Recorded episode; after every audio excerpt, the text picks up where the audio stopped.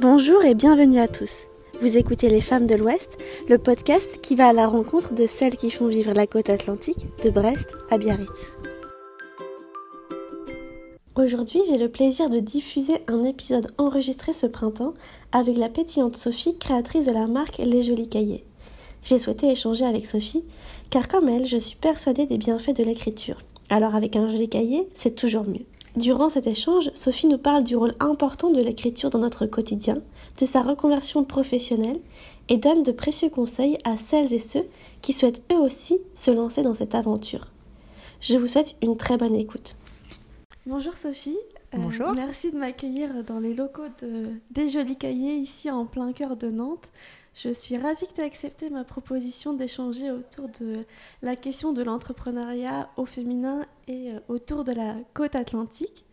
Alors aujourd'hui, on va parler donc de ton entreprise, Les Jolis Cahiers, et notamment de ce rapport que tu as à l'écriture et que tu souhaites partager avec ton entreprise. Alors pour ceux qui ne connaissent pas Les Jolis Cahiers, est-ce que tu peux nous dire deux, trois mots sur euh, cette entreprise, le concept, et après on va parler de comment t'es venue l'idée euh, de, ce projet? Alors les Jolis Cahiers, c'est une marque de papeterie, mais qui a une particularité qui est celle de permettre à chacun, au particulier, de créer son propre cahier, puisqu'on a une plateforme en ligne qui est comme une euh, grande boîte euh, de Lego, en fait, où il y a plein d'éléments, de, graphismes euh, qu'on peut venir assembler, modifier, de façon à créer son cahier sur mesure, ultra personnalisé, qui, qui, qui, te ressemble ou pour offrir à quelqu'un. Voilà. Et on a lancé la commercialisation en octobre 2018. D'accord. Et comment t'es venue cette idée du cahier? Alors moi, je suis euh, une, une, acheteuse compulsive de carnets, de papeterie euh, depuis toujours, mais évidemment euh, pas seulement pour les stocker et les accumuler, bien que les plus beaux d'entre eux, mes plus beaux spécimens, je n'ai jamais osé écrire dedans, mais, mais parce que j'écris aussi, j'aime écrire, j'ai toujours aimé écrire. Alors je n'écris pas de la fiction, je n'écris pas de romans, j'écris pour moi pour mon bien-être, pour mon équilibre, au même titre euh, qu'on peut faire du sport, de la cuisine, du tricot ou que sais-je. Euh, voilà, moi, ça participe à, un équilibre de vie.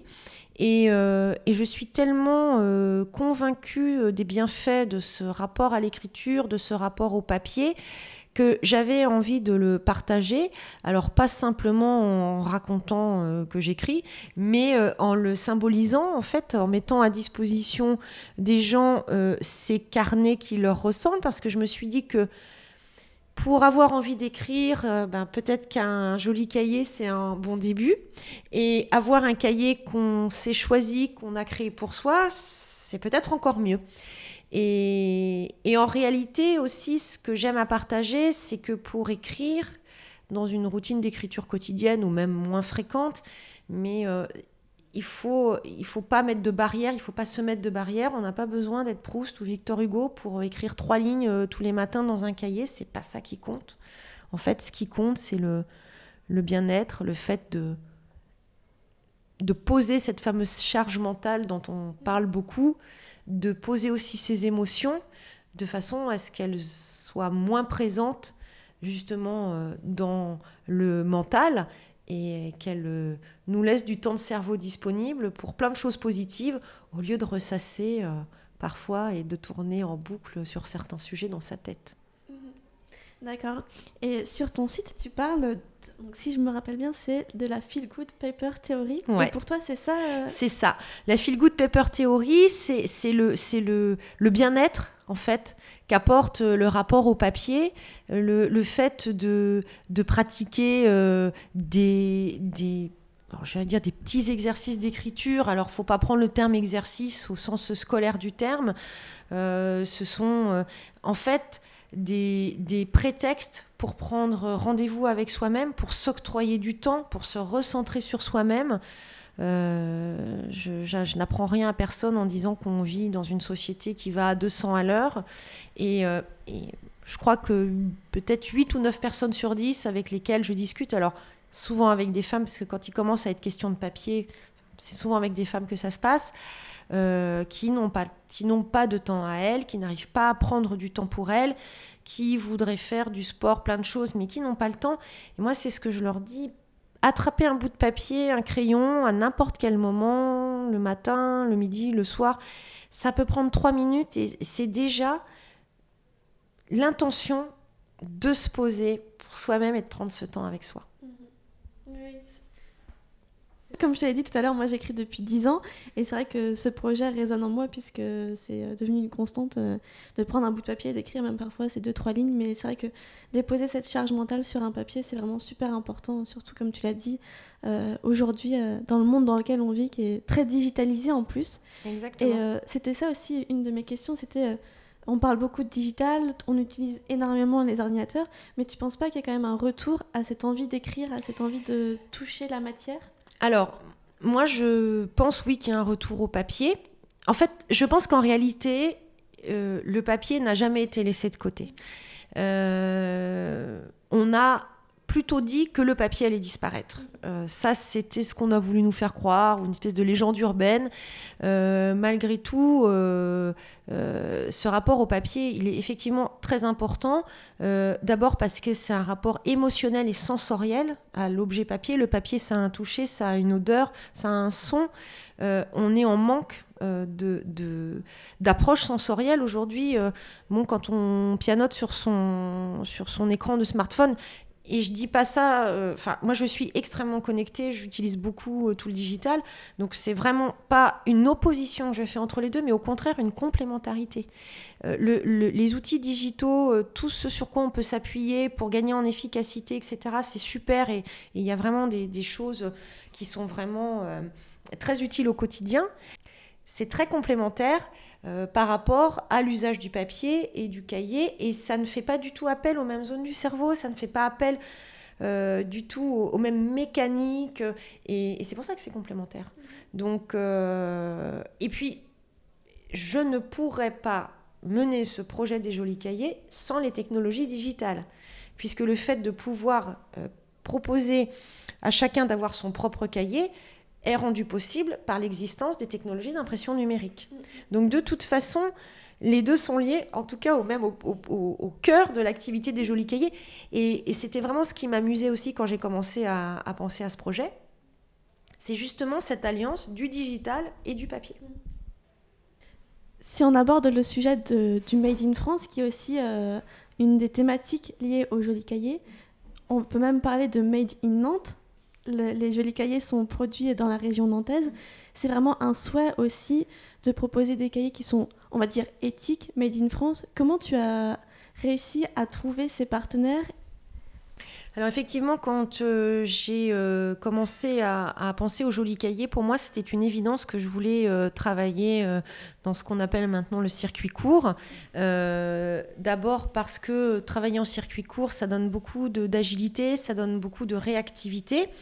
Et puis aussi par rapport à des convictions et des valeurs personnelles que j'ai, où je voulais vraiment en tant qu'entreprise, alors petite entreprise au démarrage, mais euh, pour autant apporter ma contribution au développement économique de la région dans laquelle j'habite, euh, à la manière du colibri, hein, qui est un, petit peu l'incendie. Je fais ma part euh, du travail, et c'était important pour moi, voilà, d'être dans ce dans, ce, dans ce contexte de circuit court.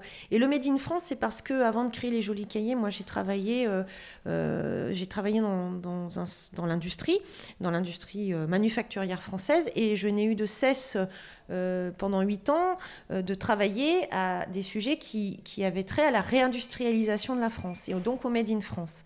Alors là, évidemment, on parlait pas de cahiers, on parlait de paquebots, d'avions, de voitures, de tout ce que tu veux, mais moi, j'étais, vraiment imprégnée de ça. Et pour moi, aujourd'hui, euh, dans le contexte actuel, euh, euh, proposer, mettre sur le marché un produit ne pouvait pour moi qu'être un produit local, enfin local ou en tout cas made in France, parce que aussi, je pense que ça correspond aux attentes et aux, besoins, aux envies d'un, certain type de consommateur que de pouvoir trouver ce type de produit.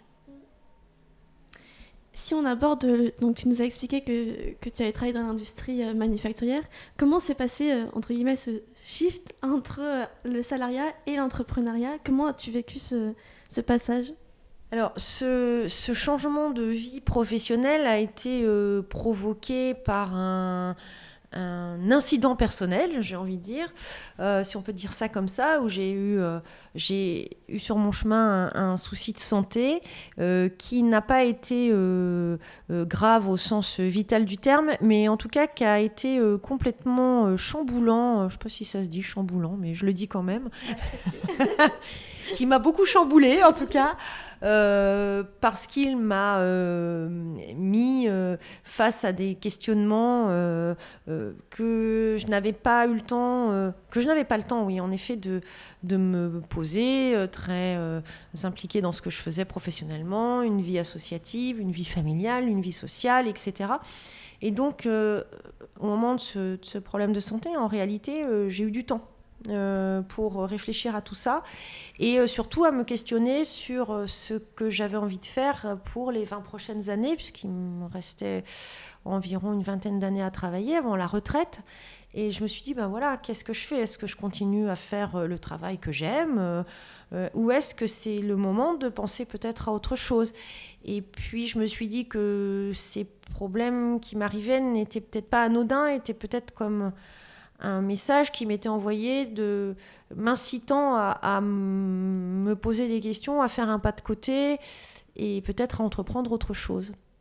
Parce qu'en réalité, moi, je n'ai jamais rêvé d'être entrepreneur avant de faire les jolis cahiers. Euh, je ne me suis jamais euh, visualisée euh, à la tête d'une entreprise. C'était vraiment hors contexte pour moi. Et c'est parce que j'ai appuyé, je pense, cette réflexion sur l'envie de faire quelque chose qui aurait du sens pour moi.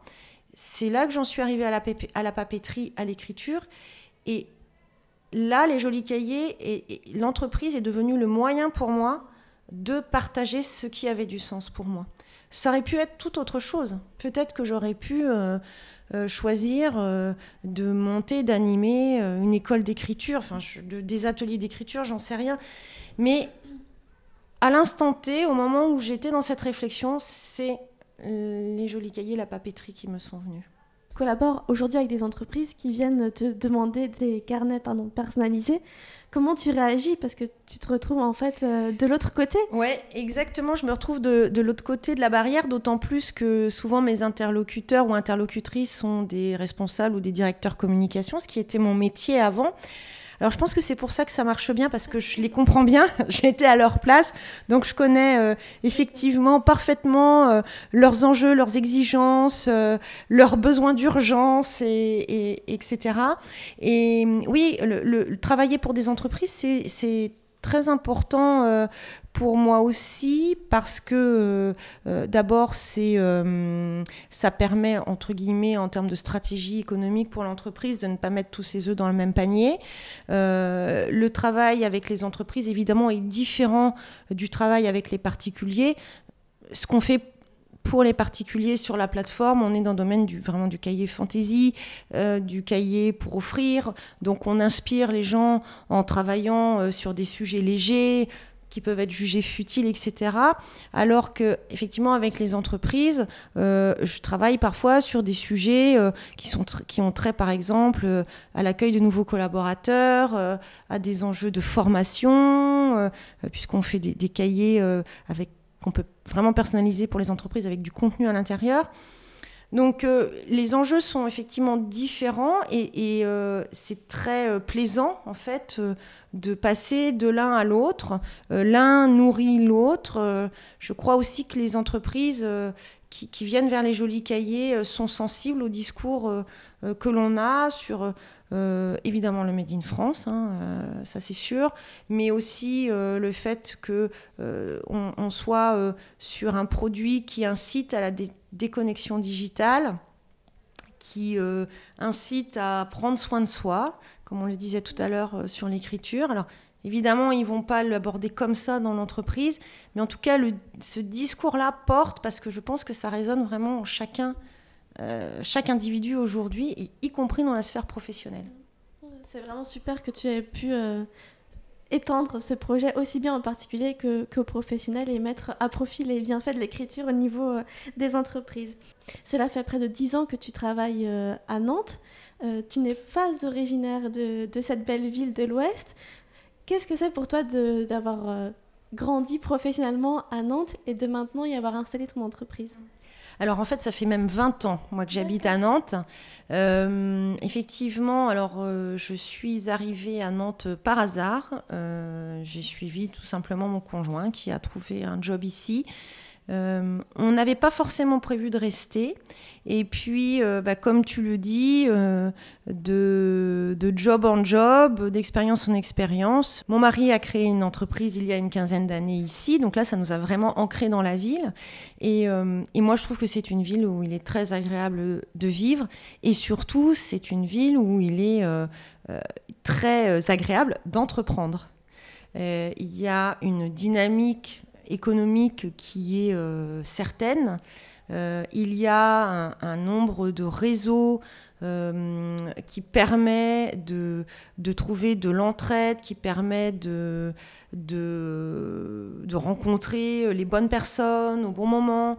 donc il y a une offre voilà, sur le digital, cet écosystème numérique. Alors, enfin, moi évidemment, auquel je suis sensible puisque ça fait partie un peu de mon projet, mais, il, y a, il plein de choses sur les industries euh, culturelles et créatives. Enfin, quel que soit en réalité le, sujet de son projet, les biotechnologies, euh, l'industrie, la santé, que sais-je, euh, il y a vraiment des communautés extrêmement fortes qui permettent d'avoir du soutien et en tout cas d'avoir des interlocuteurs avec qui on peut partager, échanger, s'inspirer pour mener à bien ses projets. Ah, c'est super, c'est un message très positif que tu envoies de, la ville. Euh, la question que, je voudrais te poser maintenant, c'est euh, qu'est-ce que tu voudrais dire aux jeunes filles, aux jeunes garçons, jeunes femmes, jeunes hommes qui souhaitent entreprendre dans euh, cette ville ou bien dans des, à l'ouest, on va dire, dans la, dans la région nantaise Quel est ton message pour eux alors effectivement, ce que je pourrais leur dire, c'est qu'il n'y a pas de bon lieu ou de mauvais lieu pour entreprendre. Je crois qu'on peut entreprendre partout parce que l'entrepreneuriat aujourd'hui, il peut prendre tellement de facettes différentes euh, qu'il y en a pour tous les goûts. Euh, on a aujourd'hui une image de l'entrepreneuriat qui est très tournée vers la start-up, digitale parisienne ou euh, la start-up qui sauve le monde. Mais il ne faut pas oublier que l'entrepreneuriat, il a existé bien avant les start-up. Un artisan est un entrepreneur, un commerçant est un entrepreneur, un coiffeur, un garagiste, un maçon, un médecin, euh, voilà, profession libérale. Donc, euh, il faut toujours avoir ça en tête. Et, donc, ne, pas, se, ne pas se, mettre de barrières, de pensées limitantes en disant j'ai pas fait ci, je ressemble pas à ça, donc c'est pas pour moi. Comme je te le disais tout à l'heure, moi j'avais jamais rêvé d'être entrepreneur. Donc ça peut arriver aussi à tout âge. Euh, il faut pas se dire j'ai pas monté ma boîte à 25 ans, j'ai tout raté. Non, ça aussi, enfin, moi je considère que c'est faux. Euh, voilà, tous les profils. Donc, ce qu'il faut vraiment pour moi, le conseil que je donnerais à des jeunes qui, me diraient j'ai envie d'entreprendre, je pourrais leur dire deux choses. D'abord, peut-être quand même d'avoir une expérience en entreprise, parce que je trouve que de connaître le fonctionnement d'une entreprise de l'intérieur, et là encore, quelle qu'elle soit, quel que soit le secteur d'activité, quelle que soit la taille, c'est toujours riche d'enseignements et de s'approprier une culture d'entreprise pour pouvoir demain euh, créer la sienne et imprimer à son tour euh, cette culture, une culture, c'est bien de l'avoir vécu de l'intérieur. Et la deuxième chose importante qui me paraît vraiment essentielle, c'est de faire reposer ce projet d'entreprise sur une conviction personnelle ou sur quelque chose qui anime vraiment profondément. C'est ce qu'on appelle aujourd'hui le fameux pourquoi, mais euh, parce que entreprendre, ce n'est pas simple. Euh, c'est pas tous les jours rose. Il y a beaucoup de moments exaltants, il y a aussi des moments down. On se dit qu'on n'y arrivera jamais, qu'on a envie de tout mettre par la fenêtre et de passer à autre chose. Et dans ces moments-là, si on n'est pas bien campé sur son pourquoi et sur pourquoi on fait cette chose-là, euh, je pense que on, peut manquer de persévérance. Euh, c'est important de faire les choses pour les bonnes raisons. Et créer une entreprise, pour moi, autour d'un projet, d'un produit, d'un sujet, euh, parce qu'il est à la mode ou parce qu'on pense que les gens vont l'acheter là pendant les six mois, puis après on passera à autre chose. Il y a des gens qui sont capables de faire ça, c'est très bien. Moi, c'est pas ma vision de l'entrepreneuriat. Euh, moi, je pense que l'entrepreneuriat aussi, il vise à construire quelque chose euh, pour soi, pour des collaborateurs si on en a, pour des partenaires, des fournisseurs, pour le territoire sur lequel euh, on habite ou où est installée euh, l'entreprise. Euh, c'est un cercle vertueux et c'est une vision de moyen et de long terme, même si le quotidien est, intense. Et c'est pour ça qu'il faut vraiment le faire avec quelque chose qui anime avec passion. Merci pour ce message. La dernière question que je vais te poser, c'est en lien avec, euh, avec euh, Smarter. Donc Smarter, c'est le blog que j'ai initié euh, au début de ce projet de podcast. Et j'ai une question pour toi qui est, qu'est-ce qu'être smart pour toi aujourd'hui? Alors, être smart, c'est... inattendu comme question. Pour moi, euh, être smart, c'est être à la fois euh, euh, bienveillant envers soi et envers les autres. c'est être dans l'ouverture, dans la communication. je sais pas, c'est un mot qui m'évoque aussi, comme ça, quand j'y pense, quelque chose d'une attitude du, de la joie, du rayonnement. Enfin, c'est être voilà, dans, ce mouvement de euh, d'être heureux dans ce qu'on fait, enfin voilà, être smart, voilà. Euh, je sais pas, quelque chose qui rayonne, ouais, ça me ça m'évoque ça, très spontanément. L'idée c'est que ça soit spontané et, c'est super. Merci beaucoup Sophie pour euh, cet échange et j'espère que ça inspirera certains à, à oser entreprendre, euh, peut-être à Nantes, peut-être. Merci. Merci à toi. Merci pour avoir écouté cet échange et si cela vous a plu, n'hésitez pas à le partager à vos proches. Vous pouvez toujours suivre le podcast sur les réseaux sociaux à l'adresse suivante lesfemmesdelouest.podcast. On se retrouve mercredi dans 15 jours pour une nouvelle rencontre au bord de l'Atlantique. À très vite